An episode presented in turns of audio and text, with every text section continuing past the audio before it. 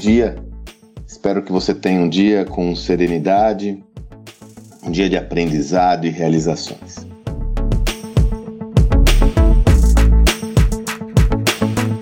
Bem, quando gravo esse áudio é o dia da minha newsletter semanal. Para quem me acompanha só recentemente, semanalmente, todas as segundas-feiras pela manhã, eu produzo e compartilho uma newsletter de conteúdo em texto onde exploro em mais detalhes algum tipo de assunto que seja relevante ao mundo da gestão, ao mundo empresarial. Na minha newsletter dessa semana, ela tem o título Veja, e quando o meu cliente não recebe bem a minha inovação, quando ele não está preparado para receber a minha inovação. Esse conteúdo vem de encontro a algumas indagações que tenho recebido de empresas que estão interessadas em inovar, porém têm dificuldades pela receptividade de seus clientes, seja devido a motivos comportamentais ou até estruturais, já que essas inovações, boa parte das vezes, ou a esmagadora maioria das vezes, envolve tecnologia e nós temos muitas vezes dificuldades tecnológicas no Brasil de infraestrutura, de acesso à internet, etc.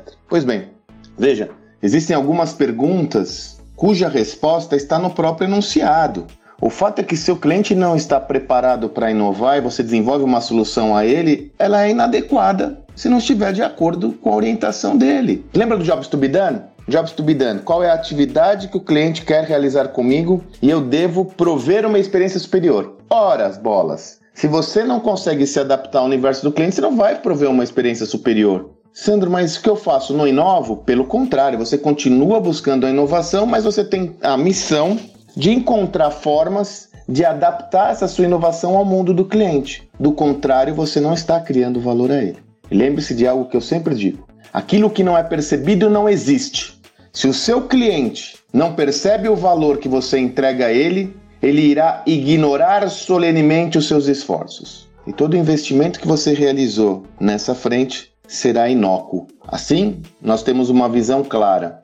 Você deve educar o seu cliente para que ele tenha um adequado entendimento da inovação que você está levando a ele e para que ele possa ter uma percepção clara do valor que você entrega. Nós vamos falar um pouco mais sobre isso em próximas mensagens, mas eu reitero aquela visão. Toda empresa é uma empresa de educação. E não é só sob a ótica de educar seus colaboradores, mas também educar os seus clientes, fornecedores e todos os chamados stakeholders do seu negócio. Se você quiser ter mais uma visão mais detalhada dessa visão, é, você pode assinar a minha newsletter. É lá no Instagram, na minha bio, você tem como assinar. E você pode acessar esse texto, seja no meu canal do Telegram, se você não é assinante do canal Telegram, lá arroba Sandro Magaldi, ou então eu estou postando também nos meus artigos no LinkedIn, que é uma forma de você ter acesso a esse conteúdo. Se você então desejar é, ter acesso ao conteúdo completo e não está em nenhum desses canais, eu lhe convido a estar lá para você entender exatamente essa minha lógica. Tome cuidado para que você não use como muleta essa dificuldade do seu cliente para não testar coisas novas. Você pode ficar aferrada, aferrado a uma visão de dificuldade só para não se testar, não experimentar, não tomar riscos. Tome cuidado. Que você tenha um excelente dia e até amanhã.